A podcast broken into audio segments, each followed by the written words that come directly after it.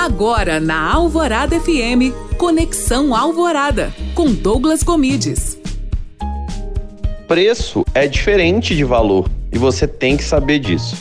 Fala pessoal, tudo bem? Sejam bem-vindos a mais um Conexão Alvorada. E no programa de hoje eu vou te falar porque é importante você saber que o valor do seu produto é diferente do preço dele. O preço é simplesmente quanto você cobra por aquele produto.